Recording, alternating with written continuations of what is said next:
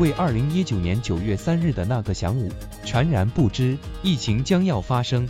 我和妻随团漫步在北欧斯德哥尔摩的街头，十二点三十分时步入当地的北欧百货商店。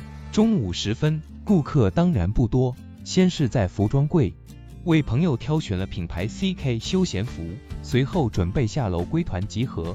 不经意间，我有了片刻的驻足神宁。那楼道拐处有个礼品部，位颇有年龄的者正微笑着，似乎欢送我俩的离去。心中的我，那刻的暗示国人大都迎客光临，不多见送客离场的。况且我也没买他柜台商品啊。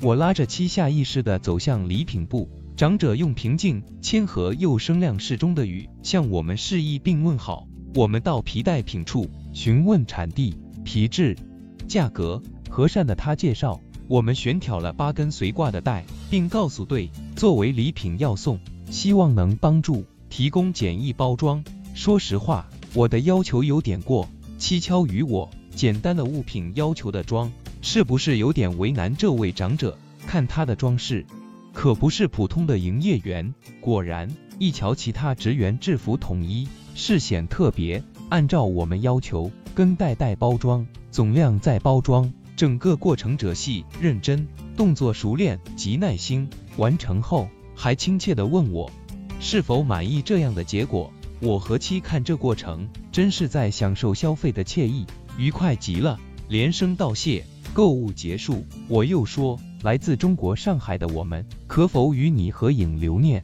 温情脉脉、儒雅的他。绅士般的过来说好的，但也提出要与我太太分别照，猜她是女士尊重之意。岁月如梭，时光是斯德哥尔摩的街头，北欧百货已在记忆的淡忘中。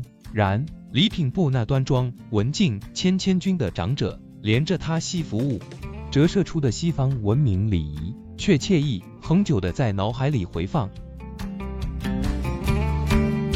烫翅，惬意的回放。分享完了，您被这美妙的文字打动了吗？欢迎下方留言。